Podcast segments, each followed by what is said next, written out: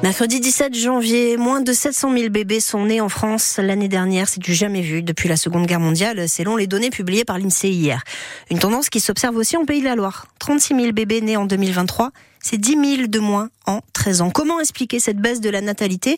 Léa Dubost, euh, vous avez posé la question aux jeunes de 20 à 30 ans sur l'île de Nantes. Amaury est en train de faire sa pause cigarette avec ses collègues. À 26 ans, il vient de terminer ses études et ne se pose pas du tout la question d'avoir des enfants. Ce n'est plus un objectif de vie selon lui. C'est lié à l'évolution peut-être des paradigmes entre les, différentes générations.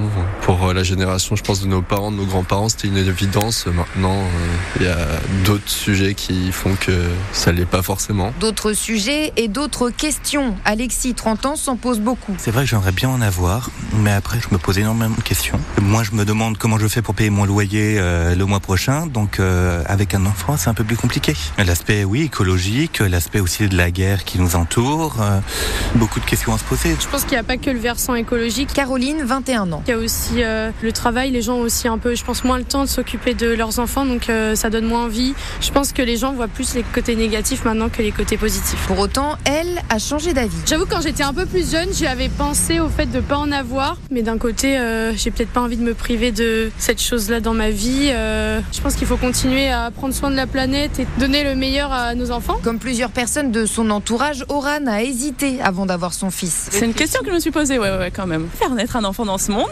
L'éco-anxiété aussi. Euh, je moi, j'ai beaucoup de gens autour de moi qui font le choix pour des raisons écologiques. Et finalement, ça se passe bien le fait d'avoir un enfant Finalement, ça se passe bien. Futur militant écologiste et euh, prix Nobel de la paix, mais euh, sans pression aucune. Par ailleurs, selon eux, les jeunes parents se mettent désormais beaucoup moins la pression pour avoir un deuxième, voire un troisième enfant, même si beaucoup de préjugés circulent encore autour de l'enfant unique. Léa Dubost euh, sur l'île de Nantes pour France Bleu Loire-Océan. Reportage à réécouter sur francebleu.fr page Loire-Océan.